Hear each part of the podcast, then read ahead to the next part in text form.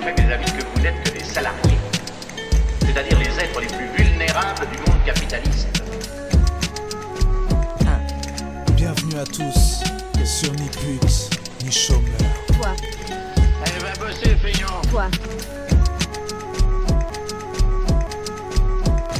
Bonsoir à tous, bienvenue dans Ni pute ni chômeur. Ce soir, nous allons parler d'une expression qui est devenue à la mode depuis maintenant un an, un peu plus, c'est le pas d'amalgame. Alors je suis en compagnie, vous l'avez compris, de monsieur Alain Soral qui va essayer de nous éclairer sur le sujet. Alors monsieur Soral, première question, vous souvenez-vous, bonsoir quand même ça on oublie la politesse, vous souvenez-vous de la première fois que cette expression a été utilisée, y a-t-il une date précise? Je crois que ça correspond à l'aggravation de la situation euh, terroriste euh, en France. C'est-à-dire que ça doit correspondre à l'affaire euh, aux attentats Charlie Hebdo, je crois. D'accord, donc janvier quand, euh, 2015. Oui, il me semble. hein. Il me semble que là, c'est devenu un, un slogan euh, qui a été répété systématiquement par tous ceux, effectivement, qui voulaient, je pense, qu'on qu'on prenne le contraire. Mais vous l'aviez jamais entendu avant? Bah, pas d'amalgame, ça a dû, ça a dû se glisser à gauche à droite, mais là on est, on, a- on voit bien que c'est devenu un, je sais pas comment dire, un, un slogan, Alors, un- on ce qu'on appelle une antiphrase, hein, en, dans le, la Une antiphrase, française. pourquoi Bah, Une antiphrase, c'est une figure de style qui, en général, quand il dit, euh, quand on vous dit c'est malin, ça veut dire c'est bête, vous voyez. Hein Euh, et euh, Donc il y a un côté ironique déjà dans la dans oui, l'expression. peu. l'antiphrase, ça veut dire en fait le but c'est de faire euh, penser le contraire parce que euh, si on veut creuser le sujet, il est évident que depuis, je peux en parler savamment parce que j'avais sorti en 2003, je crois, un texte qui s'appelait Ce que cache le foulard, où j'expliquais qu'à partir de la deuxième intifada, la communauté euh, antiraciste toute puissante, enfin la communauté qui commande euh, à l'idéologie antiraciste, avait décidé stratégiquement de retourner ses alliances, c'est-à-dire euh, avant c'était le peuple de souche blanc qui était traité de raciste et les immigrés d'origine maghrébine donc musulmans euh, qui étaient traités de chance pour la France avec cette idée euh, issue on va dire de la de l'histoire pétainiste que le que dans cette France euh, plurielle euh, et métissée, le plus antisémite des deux, du français de souche et du, et de l'immigré était le français de souche, c'est-à-dire c'était l'ascendance Pétain. Voilà. Mais à partir de la deuxième intifada, euh, nos, on va dire nos, nos, nos maîtres, hein, on, va, on va désigner par exemple le CRIF, puisque c'est assez pré- précis, euh, enfin, assez facile à démontrer, se, euh, se sont rendus compte ou ont décidé que les plus hostiles à l'avenir, à, à, ce qu'ils représentent, ce peuple élu sur de lui et dominateur, ne serait plus le peuple de souche, euh, puisque Pétain s'éloignait, même s'il faut nous le rappeler en permanence, euh, mais seraient les, les, chances, les ex-chances, euh, comme dit notre, ami Félix, les ex-chances pour la France, qui, par solidarité pour le peuple palestinien, deviendraient de plus en plus un problème pour euh, la communauté euh, toute puissante. Et à partir de, de 2002-2003, je vous dis ça, c'est pas des spéculations, c'est euh, le professeur Schwarzenberg qui me l'avait confié à l'époque. Mm. Il était à la fois euh, dans la communauté, mais en même temps, ça restait un juif de gauche à l'ancienne qui avait du mal à, à accepter euh, ce genre de renversement d'alliance. Hein, Puisqu'aujourd'hui, on voit bien que si on regarde à l'aile droite du CRIF, il y a Golnadel, euh, qui dit qu'il faut tendre la main aux Français patriotes et aux Barétiens contre l'immig- les immigrés.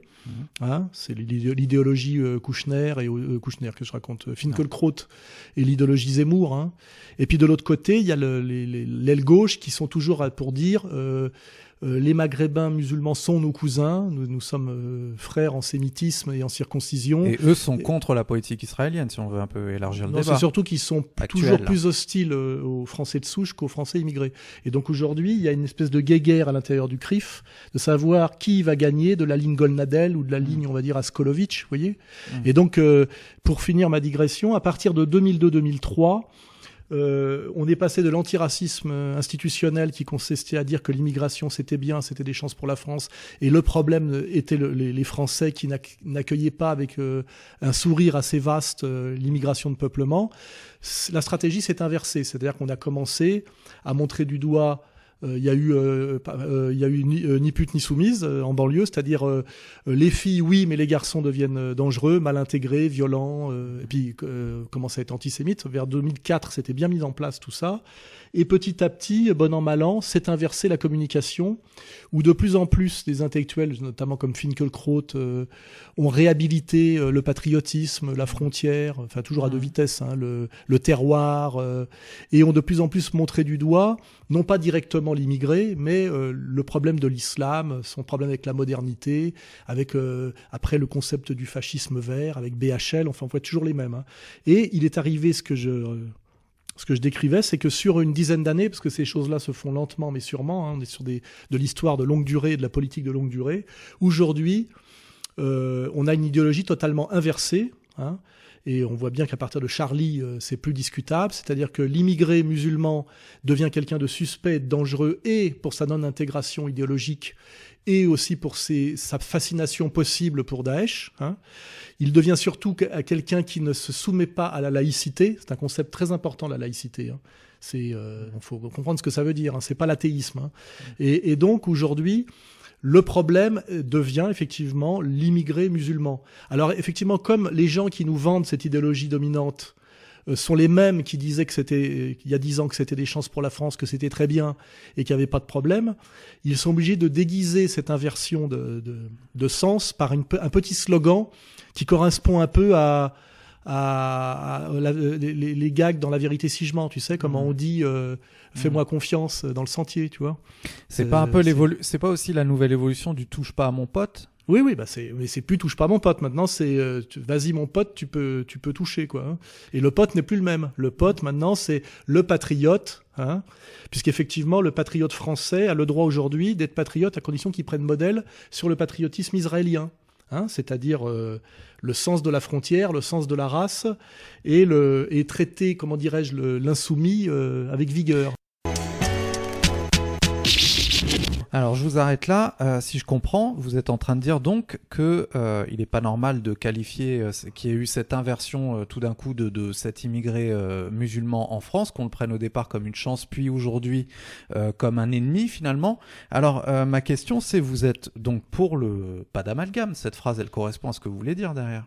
C'est pas comme ça qu'il faut voir les choses. Je pense que l'immigration de peuplement et de masse n'était pas plus une chance pour la France hier qu'aujourd'hui, les Français d'origine immigrée et culturellement musulmans ne sont euh, une menace euh, permanente. Vous voyez, je pense qu'on est passé d'une exagération à l'autre. Mais ce que je fais remarquer, c'est que ceux qui étaient le maître de l'idéologie sont les mêmes. C'est-à-dire que c'est ceux qui disaient la chose en 85 qui disent son contraire aujourd'hui. Je vous rappelle que Finkelkraut est parrain des SOS Racisme. Hein je vous le rappelle. Hein. Et donc c'est ça que je fais observer. C'est que, euh, c'est que dans les deux cas, on a une petite élite très illégitime et très minoritaire qui dicte au peuple de France qu'il doit penser en se foutant totalement de la réalité de deux terrains. Hein, puisque je pense que deux fois on est sur des, des, des fantasmes et des mensonges. Mais par contre, on voit que ce qui guide sa position, ce n'est pas l'intérêt supérieur de la France, c'est l'intérêt supérieur d'Israël. Hein. Donc, le pas d'amalgame doit se comprendre comme ça, c'est-à-dire c'est une antiphrase pour cacher en réalité que toute la communication de masse aujourd'hui et des médias de masse sous contrôle sont faits pour que le peuple français fasse l'amalgame en réalité. Alors ça veut dire que parce que moi ce que je vois et ce que tout le monde voit à la télé quand euh, la première chose qu'a dit François Hollande et, et tout son gouvernement c'était le pas d'amalgame justement. Oui. Donc c'est un gouvernement de gauche, ce n'est pas un gouvernement juif. Alors que est-ce Non, que de ça toute veut façon, dire que euh, c'est un gouvernement qui est sous influence C'est un, un gouvernement. Il suffit d'écouter Manuel Valls pour savoir que c'est un gouvernement qui est entièrement sous domination sioniste, puisque Monsieur Valls, Premier ministre de la France, naturalisé français en 82, je vous rappelle, et catalan d'origine, déclare qu'il est éternellement attaché non pas à la France, mais à la communauté juive à Israël. Il déclare aussi qu'aujourd'hui euh, euh, l'antisionisme c'est de l'antisémitisme. Donc on voit bien qu'il est à la, il est à en Israël même, il se situerait sur l'échiquier politique à l'extrême droite. Hein, puisqu'en Israël, il y a quand même toute une, il y a toute une, comment dirais-je, une, un, un antisionisme israélien ou, un, ou je veux dire des Israéliens de gauche, des Israéliens laïcs. Il y a une gauche israélienne, hein, pour le dire le, le terme, qui est, euh, qui n'existe même plus en France. Hein, voilà. Donc euh, c'est ça qu'il faut qu'il faut constater. Et effectivement, euh, quand vous dites à un Français qui n'a pas voulu d'immigration, à qui on a on- à qui on a obligé d'accepter l'immigration, qu'on a culpabilisé en le traitant de raciste, alors qu'en fait il subissait un bouleversement dont il ne voulait pas et qui objectivement ne lui a rien apporté en termes de qualité de vie, hein, à part le dumping social et la montée des tensions communautaires. Quand euh, il voit que euh, l'effet qu'il soit manipulé ou pas, donne raison à ce que disait Jean-Marie Le Pen depuis 73, c'est-à-dire euh, des tensions, des chaos, des violences liées euh, à l'islamisme, donc à l'immigration. Et il se dit, enfin, euh, je peux me lâcher, vous voyez, j'ai raison, effectivement, l'immigré, on va dire, du, du Sud, est un problème. Et là, on lui dit pas d'amalgame. Ça l'agace encore plus. Je pense que le, slogan pas d'amalgame est fait, est vraiment une antiphrase qui est faite pour euh, pousser encore plus le français de souche à la colère euh, anti-immigré et Alors, quel est l'objectif final, selon vous, de cette expression? Pourquoi elle a été créée? Donc, est-ce qu'il y a un objectif derrière? Puisque eh ben, elle a été créée le répète comme un perroquet. Donc. Elle a été créée pour rendre plus discrète la volonté de diabolisation systématique des immigrés et des musulmans, parce qu'on peut pas le dire euh, ouvertement. C'est toujours fait à la faux cul. Hein, euh, et elle a été faite pour euh, euh, pour agacer aussi le, le, peuple de France. Et parce que sinon, on ne sait pas dissible autrement. Hein. Euh, mais je fais remarquer que quand le vieux Tesson dit c'est les musulmans, les musulmans qui foutent la merde en France, etc. Euh, il est envoyé au tribunal, il est relaxé. Il est relaxé. Alors qu'il dit bien c'est les musulmans, il dit pas c'est des musulmans. Quand moi je dis c'est des juifs qui foutent la merde en France aujourd'hui et que je nomme le CRIF, mm. et, et c'est Dominion, hein, c'est-à-dire l'ICRA, étudiants juifs de France, etc., parce qu'ils soumettent les intérêts supérieurs de la France aux intérêts sionistes, et au lieu de jouer pour la paix civile, ils aggravent les tensions, moi je suis condamné systématiquement. Vous voyez alors justement, pour rebondir là-dessus, euh, on vous compare souvent dans les médias, donc les, fameux grands médias, euh, on vous compare à Zemmour aussi dans, pour cette position-là. Est-ce que euh, vous pouvez comparer votre position à celle de Zemmour, d'après ce que vous avez entendu de, ce qu'il dit du pas d'amalgame, des musulmans en tout cas? Bah, chez Zemmour, il y a plusieurs discours. Il y a un discours qui est très acceptable et qui est un discours, je vais dire, identitaire, euh, euh, patriote, qui dit les Français ont le droit d'être euh, fiers d'être Français. une nation ne veut pas fonctionner sans assimilation. Il n'est pas normal qu'une nation ait des élites qui sont systématiquement dans l'autoflagellation, c'est forcément dangereux. Donc tout ce qui dit est compatible avec ce que je dis, mais euh, c'est aussi compatible avec le, le comment dirais-je l'idéologie israélienne actuelle. Donc on voit bien qu'il y a une double entrée. Hein. Et puis par ailleurs, quand il dit euh, il est normal que les types de banlieues soient contrôlés au faciès parce que tout tous les, les, les, dealers sont noirs et arabes. Ce qu'il dit pas, c'est que c'est noirs et arabes qui sont des dealers de terrain.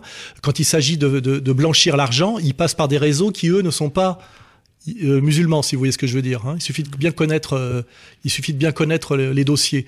Euh, donc déjà, il, il, triche. Puis quand il dit qu'à chaque page dans le Coran, on appelle au meurtre des non-musulmans, il ment ou alors il est inculte. Dans le Coran, à aucun moment on appelle au meurtre de qui que ce soit. Hein. C'est, c'est un. Alors justement. En revanche, en revanche, dans l'Ancien Testament, c'est-à-dire dans la, dans la Torah, effectivement, le projet de la Torah, et c'est écrit, est, est un projet de purification ethnique avec pratiquement à chaque page, oui, des appels au meurtre. Euh, il suffit de lire le, le, Pentateuque. Hein. Et donc là, euh, Zemmour soit manque de culture, soit il ment. Et c'est parce qu'il est sur cette ambiguïté de revaloriser le nationalisme français, mais parce que aussi ça fait le jeu du sionisme. Euh, un, parce que ça, va, ça valorise l'idéologie israélienne contemporaine, et aussi parce que ça désigne du doigt au peuple de France les immigrés qui se trouvent être souvent euh, en porte-à-faux avec deux, deux, deux, vecteurs dominants de la République française, qui est la laïcité, puisqu'ils ont du mal à se laisser délaïciser, euh, puisque ce processus est récent, alors que nous, catholiques français, avons été délaïcisés de force, notamment depuis la Révolution française, mmh. mais surtout depuis 1905, par la séparation de l'Église et de l'État. Hein. Euh, on voit bien que euh, euh, la position de Zemmour, et c'est pour ça qu'il a beaucoup moins d'ennuis que moi, est à la fois flatteuse pour le patriote français qui en a marre effectivement d'être traité comme un sous-chien par Ouria Boutelja depuis des années, mais c'est aussi une idéologie euh, qui, qui est qui l'intérêt d'Israël et l'intérêt d'une communauté puissante en France qui a peur d'une certaine délinquance qu'ils ont entièrement fabriquée par leur idéologie, immigration de peuplement et idéologie euh, trotskiste de la haine du français de souche, traité systématiquement de colons, de collabos, etc., etc. Donc en fait, ils sont en train aussi, comme Zemmour, de désigner du doigt une communauté qu'ils ont du mal à, à, on va dire, à dominer, à, à maîtriser. Et finalement, si je veux aller plus loin, ils poussent en fait en douce à la ratonnade pour eux-mêmes, bien, surtout pour eux-mêmes, euh, le, le, le, le, le français de base. Hein. C'est un peu ça l'idée. C'est euh, euh, vous avez le droit aujourd'hui d'être hostile envers des gens que nous avons collés de force dans le pays et que nous avons éduqués contre vous. C'est ça, c'est ça. Alors euh, chez Zemmour, il y a cette ambiguïté, cette ambivalence. Chez Finkelkraut, la malhonnêteté, je dirais, est totale, hein, puisque euh, mm. aujourd'hui, il est sur un discours strictement de, de, de Jean-Marie Le Pen des années 80, on va dire, sans jamais remercier le, le, le, détenteur du copyright. Parce que moi, ce que je trouve scandaleux, c'est que tous ces intellectuels juifs et non juifs de gauche, parce qu'on peut mettre d'ailleurs euh, Val, Philippe Val dedans, disent exactement des musulmans et de l'immigration, ce que disait Le Pen euh, à partir de 73, sans jamais euh, lui rendre hommage. C'est qu'il continue en plus à, à, à lui cracher à la gueule. Alors, pour rebondir, parce que vous avez dit une chose, vous avez dit que dans le dans l'islam, euh, à aucun moment il est marqué qu'il faut tuer, etc. Bon, je parle de l'islam, je parle du Coran. Non, non, déjà, faut être plus précis, parce que déjà, tous les gens parlent du ça Alors, rien. Je vais vous il, y a le, il y a le Coran et puis il y a les hadiths. Hein, Mais je vais vous citer justement un exemple. C'est j'ai avec moi le livre de qui se vend là, qui est un best-seller en ce moment, de Zineb, euh, qui était euh, une des rescapées de oui, Charlie. Oui, oui, vous savez, une vois, marocaine je, qui qui euh, est anti-islamiste. oui, bah, sinon on n'en pas parler. Voilà. Hein. Et donc regardez ce qu'elle cite. Alors je ne sais pas si c'est vrai. Combattez ceux qui, c'est un extrait donc euh, de, de la sourate de la Tauba, le repentir, combattez ceux qui ne croient ni en Allah ni au jour dernier, qui n'interdisent pas ce qu'Allah et son messager ont interdit et qui ne professent pas la religion de vérité. Parmi ceux qui ont reçu le livre jusqu'à ce qu'ils versent la capitation de leurs propres mains en état d'humiliation. Voilà, elle commence par Alors ça déjà, et elle dit... déjà c'est une traduction un peu poussé, et je vous signale que c'est exactement l'équivalent de la nécessité pour un croyant de convertir ceux qui sont perdus. Hein, ça s'appelle, ça s'appelle une religion prosélyte. Euh, alors ça, c'est une traduction qui qui inciterait que, euh, ça veut dire en gros euh, essayer de convertir les croyants et de les ramener dans la sphère de, de l'islam, avec sans doute derrière l'idée du du, du, du, du zakat, etc. Mais quand on lit le, le Coran, c'est facile à lire. C'est un c'est un livre qui appelle effectivement à la conversion. Le, vrai problème de l'islam, je vais vous le dire, c'est que c'est une religion prosélyte. C'est-à-dire que moi, j'ai beaucoup de musulmans qui me, disent, Monsieur Soral, comment se fait-il que vous n'êtes pas encore musulman? Vous êtes sans le savoir un bon musulman. Euh, c'est dommage. Vous devriez vous convertir et qu'ils souhaitent ma conversion. Je dirais pour des raisons généreuses, parce qu'ils pensent que sinon je vais avoir des problèmes avec le ciel. Vous voyez Alors on peut faire remarquer effectivement que la religion musulmane est une religion prosélyte, alors que le pape euh, François a même renoncé, lui, au prosélytisme chrétien, ce qui est très ambigu, puisqu'il a dit que dorénavant, les catholiques devaient renoncer à convertir les juifs à la vraie foi ce qui est un abandon total de la comment dirais-je du, du, du, du, projet chrétien. Mais euh, cette personne là que vous me citez, euh, il faut bien comprendre aujourd'hui que dans, dans, les musulmans à qui on donne la parole ou qu'on met en scène, que les médias mettent en scène, il y en a deux catégories. Mmh.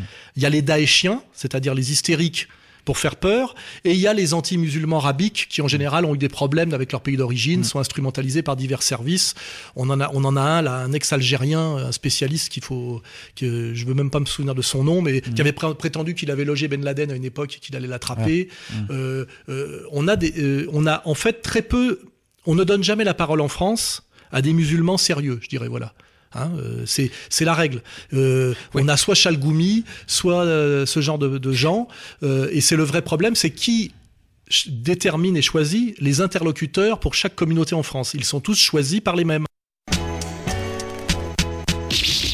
Oui. Alors, cette étude que vous parlez de, de faire une étude fine de l'islam, de se permettre d'en parler, d'expliquer, euh, donc ça vient d'Arabie Saoudite, etc., cette instrumentalisation, euh, quand on l'a fait, on peut être qualifié de raciste si on n'est pas euh, soi-même musulman. Et dans la parole publique, on a vu beaucoup, notamment sur Facebook, là où les gens s'expriment, les, les, gens du peuple, beaucoup de gens défendent le pas d'amalgame et eux-mêmes le, le, le, véhiculer. Donc c'est pas uniquement des gens du pouvoir qui ont défendu non, le pas d'amalgame. Alors comment ça se fait? C'est la différence entre un manipulateur pervers et puis un, brave mec. En général, les idéologies de domination sont mises en, mises en, en, mouvement par des manipulateurs pervers et relayées massivement par des gens naïfs. Vous voyez, quand on leur dit euh, il faut aller euh, libérer euh, tel peuple ou il faut se battre pour le monde libre, par exemple, et qu'au nom de ça, on va balancer des bombes sur la gueule de, de, de pauvres gens, on ne fait dans le monde tel qu'il est, on ne fait jamais la guerre pour de mauvaises raisons. C'est-à-dire qu'on on tue toujours pour de bonnes raisons. Donc il y a les gens qui de bonne foi vont tuer malheureusement en obéissant à des ordres qu'ils croient bons et légitimes, et puis ceux qui envoient les gens au casse-pipe par des slogans qui sont des manipulations. Donc quand un gentil bobo de Bastille dit pas d'amalgame, c'est parce qu'il est un antiraciste bien élevé, euh, un gentil, et il a raison de le dire parce qu'effectivement, euh, normalement, ce qui est sain, c'est de pas faire d'amalgame.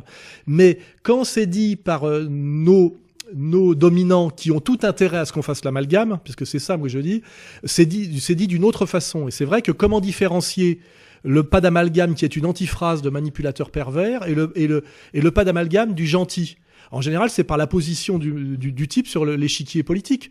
Je pense que quand euh, euh, les gars du le, le militant de base du NPA dit pas d'amalgame, euh, il le dit euh, au premier degré, quoi. Je pense que quand, euh, euh, euh, par exemple, même un, un Golnadel dirait pas d'amalgame parce qu'il est capable de le dire, parce qu'il peut pas, il peut pas appeler à la croisade ou au contre-djihad. C'est dit d'une autre façon. Oui, mais alors, est-ce que c'est plus important au lendemain des, vraiment, je prends le, le 13 novembre le 7 janvier, là, quand il y a eu les, attentats, le lendemain, est-ce qu'il est plus important de mettre en avant pas d'amalgame ou alors d'aller dénoncer les, les, les criminels qui ont fait ça? Moi, je pense que le plus important, c'est de rechercher les, les euh, de remonter la chaîne du commandement.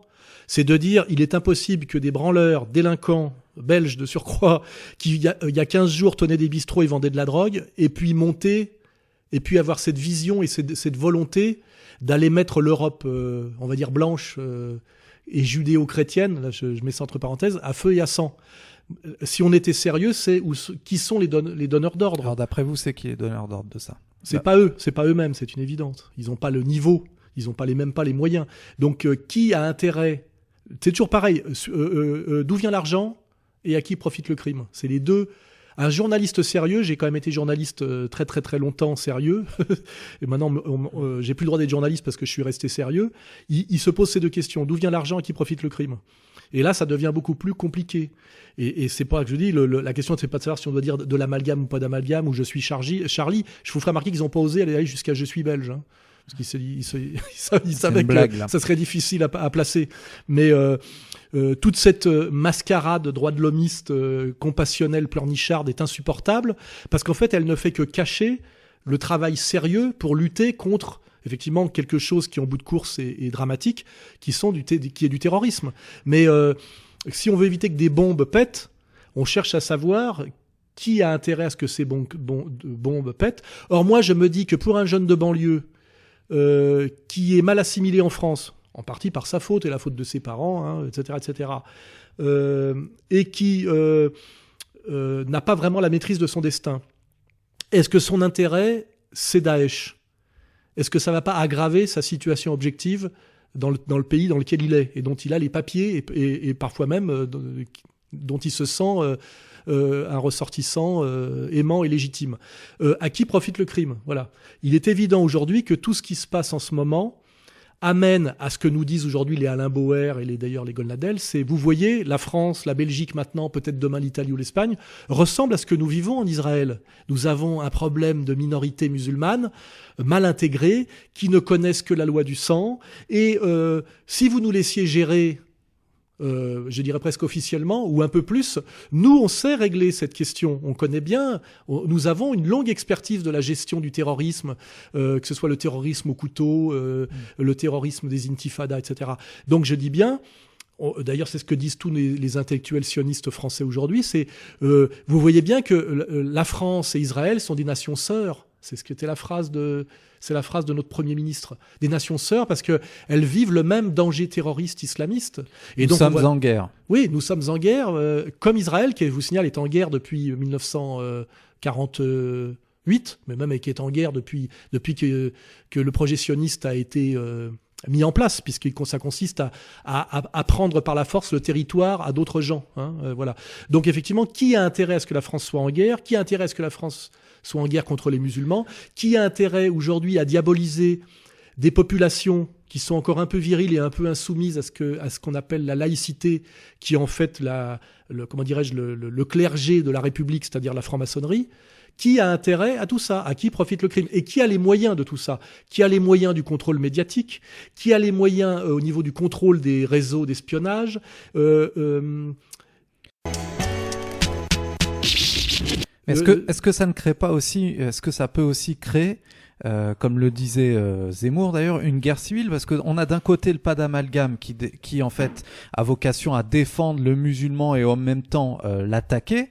Euh, et vous avez d'un autre côté le, le, le français blanc euh, qui lui se dit bah dès que je vais dire quelque chose on va me taxer de raciste donc euh, Oui, oui, on sent qu'il y a ces deux communautés Oui, a- qui qui fait- en bas dans la France d'en bas les, les sans dents qui, sont euh, prêts à se, se taper Ça fait dessus. plus de dix ans que dans toutes mes conférences, mes écrits, je dis qu'il y a des gens qui travaillent en France à la montée de la guerre civile pour garder un pouvoir, leur pouvoir qui n'est pas un pouvoir légitime, et qu'il ne faut pas tomber dans ce piège. C'est pour ça que je dis pas moi que j'aime l'islamisation de la France, que j'aime particulièrement les musulmans, qu'il n'y a pas de délinquance et qu'il n'y a pas une population euh, euh, dangereuse en France.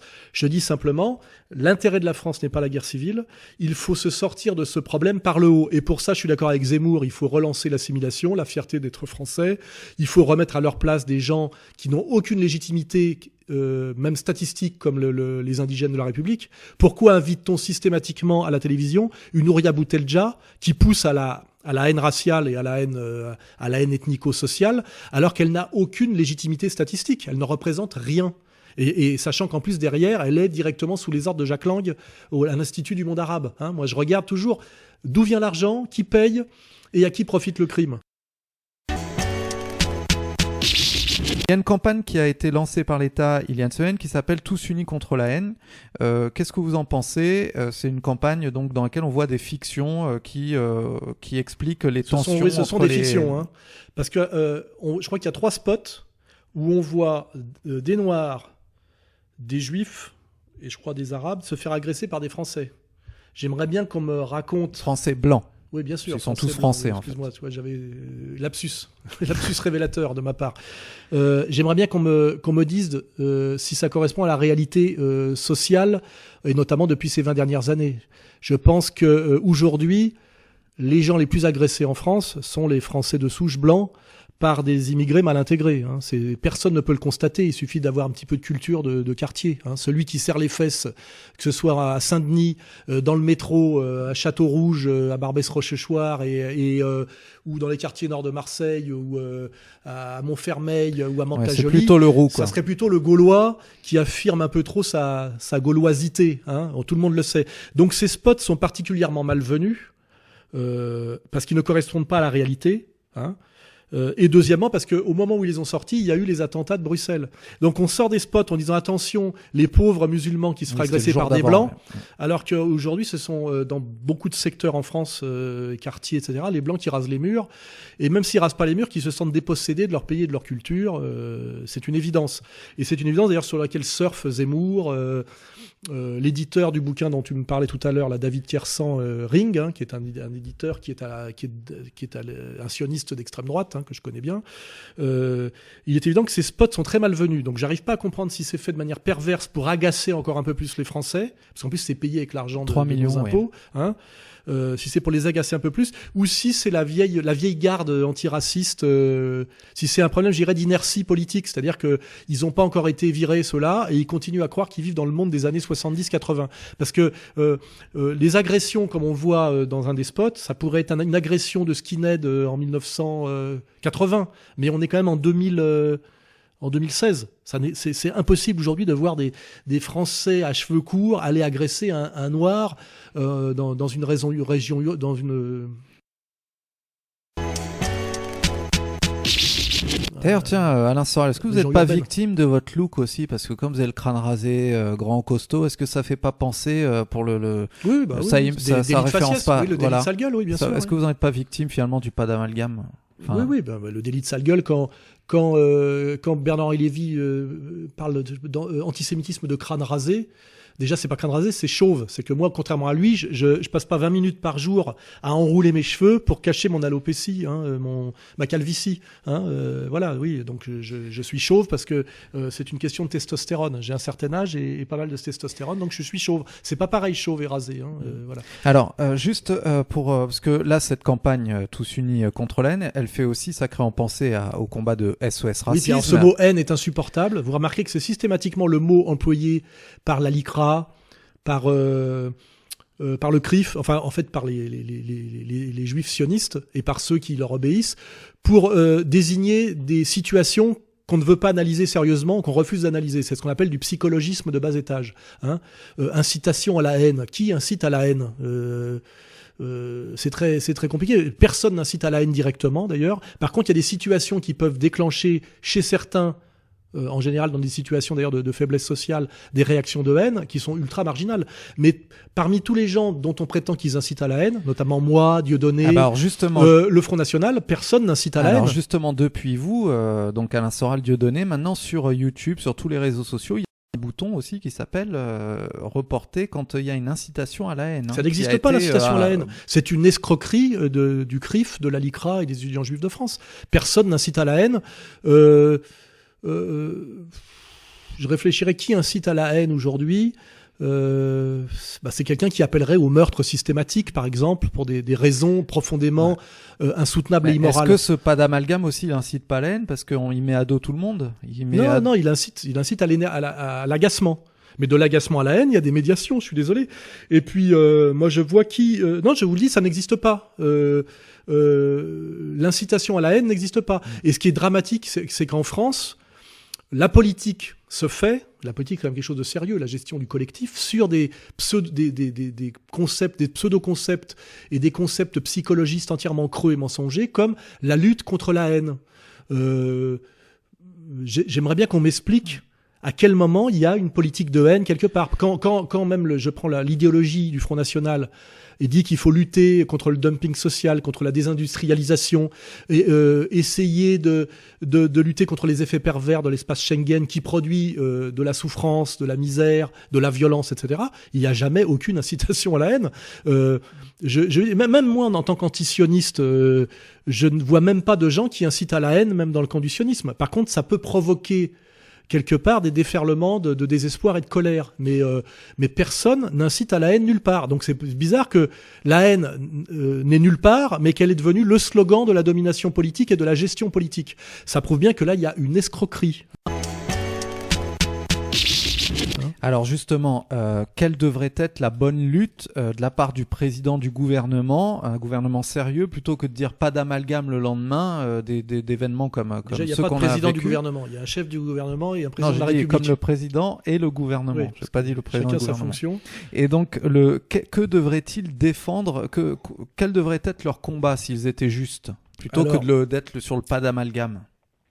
Bah, Là-dessus, euh, si on additionne euh, la partie euh, cohérente et respectable du discours de Zemmour, la partie cohérente et respectable du discours de Marine Le Pen, la discours cohérente et respectable même de, de, de certains cadres du, du, du front de gauche, euh, euh, des analyses et des commentaires de journalistes euh, euh, à peu près honnêtes, tout le monde sait ce qu'il faudrait faire. Il faudrait en France régler déjà la crise sociale qui produit effectivement du désespoir et à la marge de la violence, c'est-à-dire euh, faire, ce que, faire ce que François Hollande avait promis euh, lors de sa campagne électorale, puisqu'il avait dit mon ennemi c'est la finance.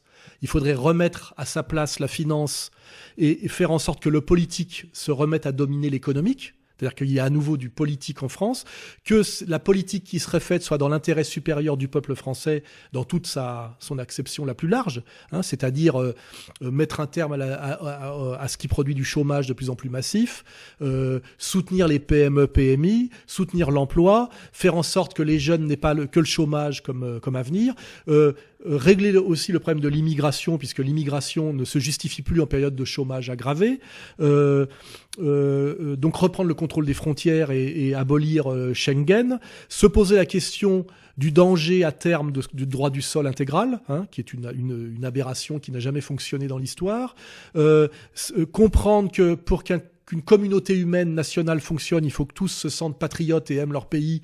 Donc remettre en avant l'assimilation, mais pour ça remettre en avant des figures respectables du pays, c'est-à-dire ne pas donner systématiquement la parole dans les émissions je dirais, du service public aux heures de grande écoute à Daniel Cohn-Bendit, qui est un pédophile allemand, ou à Bernard-Henri Lévy, qui est, un- qui est un fauteur de guerre juif sioniste. Vous voyez Euh, Il y a tout ça, euh, les gens à peu près sérieux et honnêtes l'ont compris en privé.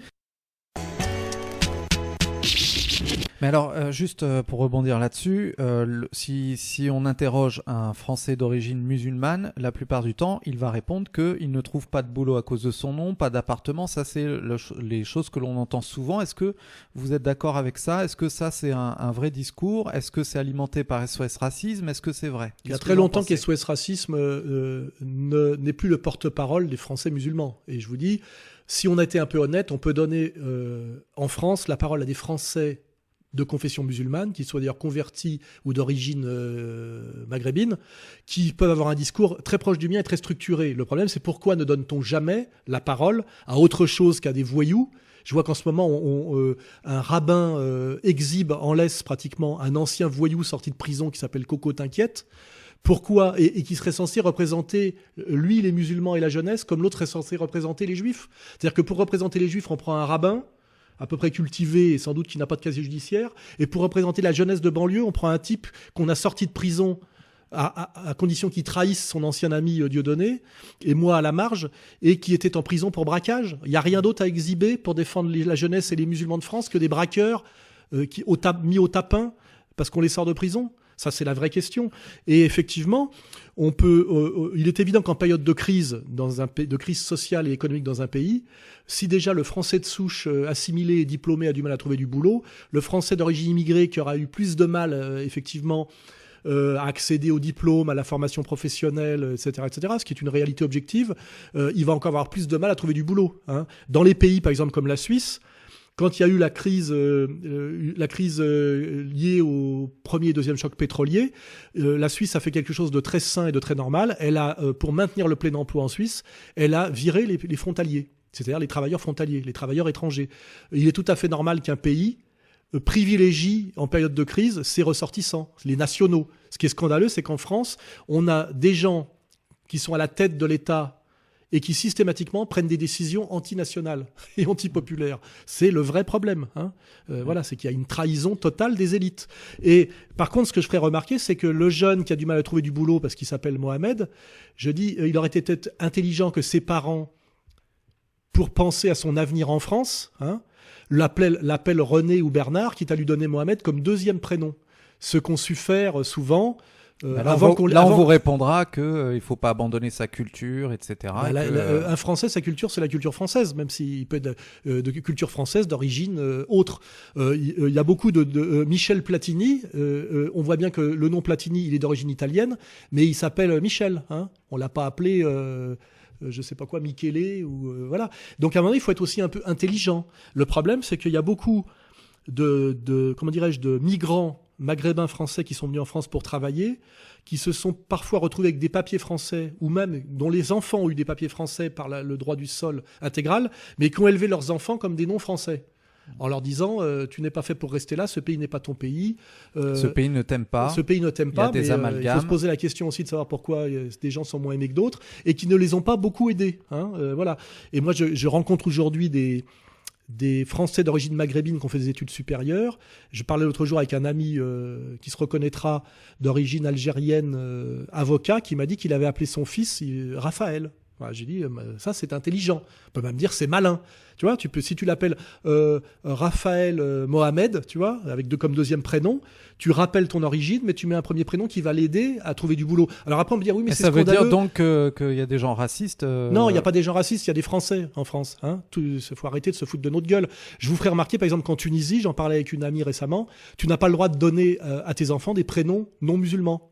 Hein. Et que dans le temps, c'est bizarre d'ailleurs que ça ait sauté, il fallait prendre les prénoms français dans le calendrier. Et dans le calendrier chrétien, vous voyez Il est étrange aussi qu'à un moment donné, des politiques ont décidé, sans que ce soit une demande populaire, faut toujours se méfier des lois de libéralisation qui sont octroyés au peuple sans que les peuples les demandent, hein, comme la parité, ou le fait à un moment donné d'avoir le droit de donner n'importe quel prénom à son gosse. Ce qui fait qu'on a eu une flopée de Kevin, de Jennifer, qui sont que du handicap social. Parce que quand tu Du vois un type, aussi. quand tu vois un type arriver qui s'appelle Kevin, tu sais déjà que ses parents sont des abrutis qui ont regardé la télé euh, dans les années 80 et qui f- ils appartiennent au prolétariat ou sous-prolétariat. C'est donc tu, tu handicapes tes gosses. Hein Alors que Pierre, Jean, Paul, c'est c'est illisible, tu vois, sur un, un CV. Donc, un, il y a deux choses. Il est tout à fait normal qu'un patron de PME ait envie de choisir quelqu'un qui sont proches de lui pour des raisons de culture et qu'il n'ait pas envie systématiquement d'être dans, la générosité de euh, citoyens du monde. Et, tout le monde fait comme ça. J'ai pas vu moi que les juifs du sentier euh, autre chose que des juifs. J'ai pas vu que les Chinois euh, du Temple ou de Belleville engageaient autre chose que les Chinois. Hein. Donc je vois pourquoi les catholiques, s'ils existent encore, auraient l'obligation d'en- d'engager systématiquement autre chose que des catholiques et que la bourgeoisie catholique ait envie d'engager autre chose que de la que du, que du bourgeois catholique ou du petit bourgeois catholique. Alors- Donc à un moment donné, il faut être honnête et sérieux. Voilà, hein, on n'est pas l'universalisme bisounours, c'est une escroquerie vendue à tous pour la domination de quelques-uns. Alors, qu'est-ce qu'on pourra retenir justement sur euh, cette expression lorsque l'on étudiera l'histoire de France dans 100 ans ou 200 ans? Déjà, il faudrait que l'histoire n'ait pas cessé d'exister. Mais quand on, étudiera la France des années euh, 2010, c'est un peu comme quand on étudie la France avant, avant l'avènement de Jeanne d'Arc. On verra que c'est un pays sous occupation étrangère, et qu'il y a à la fois des territoires perdus de la République et des territoires occupés de la République. Les territoires perdus, c'est euh, les banlieues à forte population immigrée euh, qui ont été élevés dans la détestation de la France, dans l'apologie de la voyoucratie et dans le chômage de masse, hein, euh, par notamment les, les éducateurs trotskistes, et, euh, et dans les territoires, euh, comment dirais-je, occupés de la République, on a la domination sioniste intégrale sur l'appareil d'État français sur la superstructure française, soit par des juifs eux-mêmes, soit par des collabos. Hein. Voilà, donc on a la France aujourd'hui est, menacée de disparaître par cette, cette tenaille. Hein. Par le bas, c'est les territoires perdus, et par le haut, les territoires occupés. Et ce qui, ce qui est dramatique, c'est que ces territoires perdus et ces territoires occupés sont dans une hostilité totale l'un envers l'autre, puisque certains se sentent solidaires de la cause palestinienne et d'autres se sentent solidaires de Netanyahou. Donc c'est-à-dire que nous, Français de souche, sommes pris en tenaille dans une guerre, en fait, qui devient une guerre civile d'importation. Hein c'est en fait qui est la question palestinienne importée sur le territoire français. Hein et alors là, je dis aussi euh, pas d'amalgame, euh, effectivement, mais des deux côtés. Hein On peut pas reprocher à un jeune de banlieue se sentir solidaire de la Palestine quand toutes nos élites intellectuelles officielles et, euh, et politiques soumises sont sionistes militants, hein, ce qui est un constat permanent. Et quand un premier ministre français ose déclarer que euh, Israël et la France sont des nations sœurs, hein, et que euh, aujourd'hui l'antisémitisme, euh, l'antisionisme n'est que de l'antisémitisme déguisé, alors que Israël est en train de tomber comment dirais-je, de plus en plus euh, à l'extrême droite, puisque c'est aujourd'hui c'est une coalition de comment dirais-je de fanatiques religieux et de et de militaires va en guerre, hein, et que quand on voit que c'est un premier ministre de gauche qui est un étranger, qui a été naturalisé tardivement et qui devrait donc surenchérir dans ses, dans ses déclarations d'amour pour la France. Hein. Quand on voit que ce type dit qu'il était tellement éternellement attaché à une communauté ultra minoritaire en France, qui s'appelle la communauté juive, et à un pays étranger qui s'appelle Israël, qui passe son temps depuis 1948 à persécuter des arabo-musulmans, il faut pas s'étonner que ça aille mal en France. Et là, le pas d'amalgame est une, comment dirais-je, euh, une escroquerie, hein, euh, une antiphrase, une escroquerie ou une couillonnade. Hein. C'est pas avec ça qu'on va sortir le pays de la merde. En effet, c'est réducteur comme expression. Donc merci Alain Soral. J'ai euh, maintenant une nouvelle euh, séquence à vous proposer de 4 minutes. Je vais vous donner un nom, une personnalité à chaque fois. Et vous avez 4 minutes pour m'expliquer un peu qui est cette personne, ce que vous en pensez. C'est un peu et dangereux. Qu'est-ce qu'on retiendra de cette personne C'est un peu dangereux. Allez, on va se lâcher. Yann Moi. Alors, Yann Moix, oui, c'est assez facile. Alors, je connais Yann Moix depuis des années, euh, parce que c'est un type un peu plus jeune que moi, et qui était un peu dans la... Alors, le premier souvenir avec euh, Yann Moix.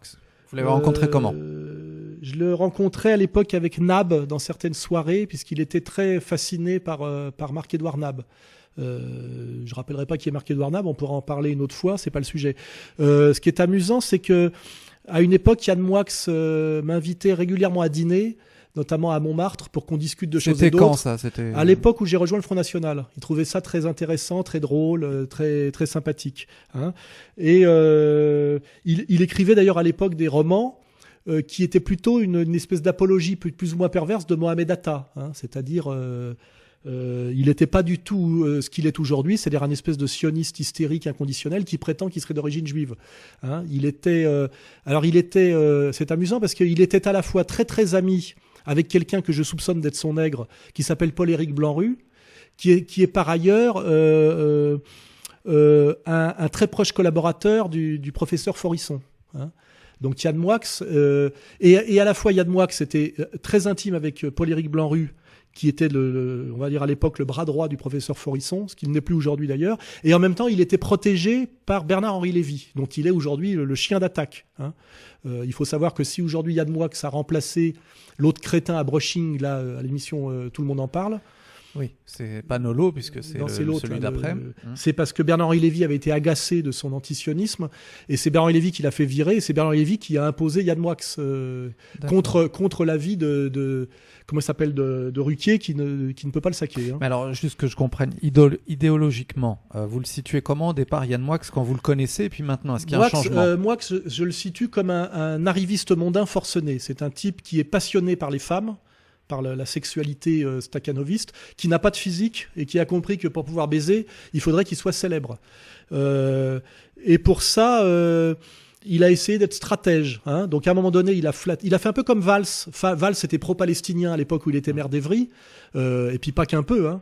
Euh, et puis quand il a voulu, se rapprocher du pouvoir, il a compris qui tenait la France, et là il est devenu sioniste de plus en plus. Aussi avec une, Oui, il, est devenu sioniste de plus en plus inconditionnel jusqu'à l'hystérie. Moi, finalement, c'est le Valls de la littérature. Il a à peu près la, même profondeur, la même honnêteté et le même talent.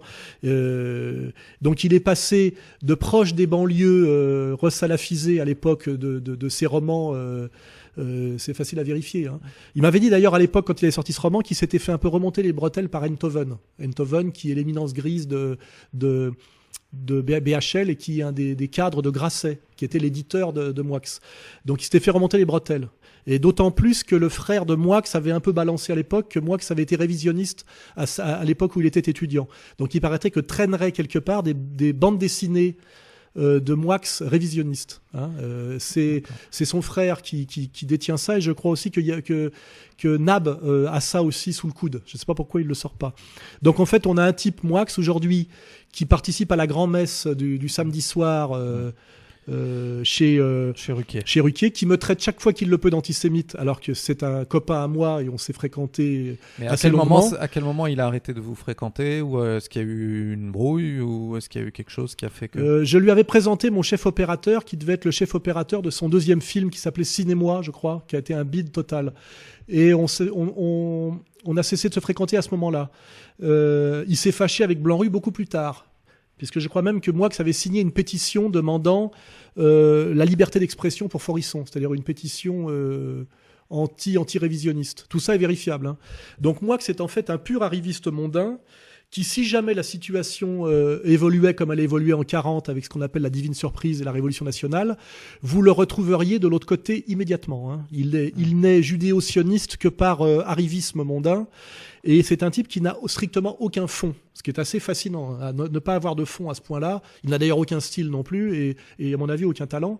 Mais par contre, il est, c'est un petit malin parfait qui est, qui est parfaitement euh, l'illustration de la période actuelle et notamment du goy, de la, du goy français de la période actuelle. C'est-à-dire que c'est un soumis intégral à la, à la communauté dominante, mais qui, à mon avis, euh, serait, se retournerait immédiatement si le rapport de force changeait. Puisque je vous dis, il m'a fréquenté à l'époque où j'étais la plume de, de, de Le Pen, hein, mmh. euh, et que ça le faisait jouir. Enfin, je veux dire, il est, il, il c'est un pervers, quoi. Il aime beaucoup tout mmh. ça. Il était le grand copain et le copain de Partouze, de, de Paul-Éric Blanru, qui était le bras droit de Forisson, et il le savait parfaitement, tout en étant le protégé de Bernard-Henri Lévy, tout, en ayant été euh, révisionniste dans sa jeunesse et tout en étant fasciné par, euh, par euh, Marc-Édouard Nab, qui est considéré comme, un, comme le, successeur de, de, de, Rebattet dans les années 80. Vous voyez, donc on est là face à, un pervers pur. Mais, mais j'avais connu dans ma jeunesse un pervers de, de même, de même acabit, qui était Philippe Solers. Hein on en parlera une autre fois, mais c'est typiquement français et, ça, ça, correspond parfaitement à ce qu'est l'intelligentsia française dans une période d'effondrement. Comment vous expliquez aussi qu'il n'a pas du tout le peuple de son côté? C'est-à-dire qu'aujourd'hui, si on tous les gens qui s'expriment sur les réseaux sociaux en, masse le critiquent. il n'a pas besoin d'avoir le peuple de son, de son côté. De toute façon, euh, euh, si on veut, la psychologie de Moix, il a fait un succès avec euh, Podium, qui était d'abord un roman puis un film, qui est un film réussi et un roman marrant. Il avait fait, il, a fait une réussite. Après, il a fait un bide. Et je crois qu'il a compris que la, la seule manière de, de, de rester en haut du système de la du système du spectacle, hein, c'était effectivement d'être coopté par la communauté toute puissante et de les servir euh, servilement et absolument.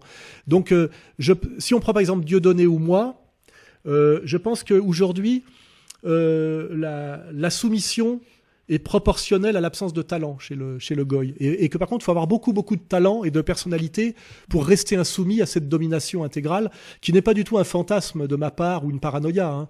Il suffit de voir euh, l'omniprésence encore cette semaine de Bernard-Henri Lévy et de Cohn-Bendit dans les, émissions euh, phares. Hein. Il est scandaleux qu'on demande à, à Bernard Lévy de, de ce qu'il pense et ce qu'on doit penser de la situation actuelle, alors qu'il est responsable du chaos libyen.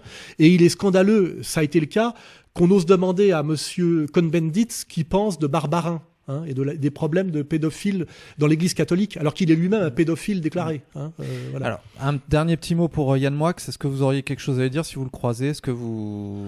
Moi, Qu'est-ce je l'ai si vu croisez? récemment à une terrasse de, de restaurant à Saint-Germain. J'aurais pu aller le saluer pour rigoler. Euh, et je, je m'en fous. Je m'en fous de Yann Moix. Moi, ce, qui me, ce que je dis simplement aux gens euh, qui le contrôlent et aux gens qui l'écoutent, c'est qu'effectivement, c'est pas un allié fiable. hein. C'est, c'est, euh, euh, c'est, euh, il y avait une, citation de, Benoît Méchin qui était assez drôle, qui disait il est rare qu'on finisse le camp, qu'on finisse la guerre dans le camp où on l'a commencé, euh, sauf pour certains qui peuvent se permettre le luxe de trahir deux fois. Voilà, je pense que c'est une citation qui décrit très bien Moix. Bon, eh ben, très bien, monsieur Soral. Eh bien, écoutez, rendez-vous la prochaine fois et surtout réagissez à cette émission avec le hashtag NipNick. Merci et à bientôt.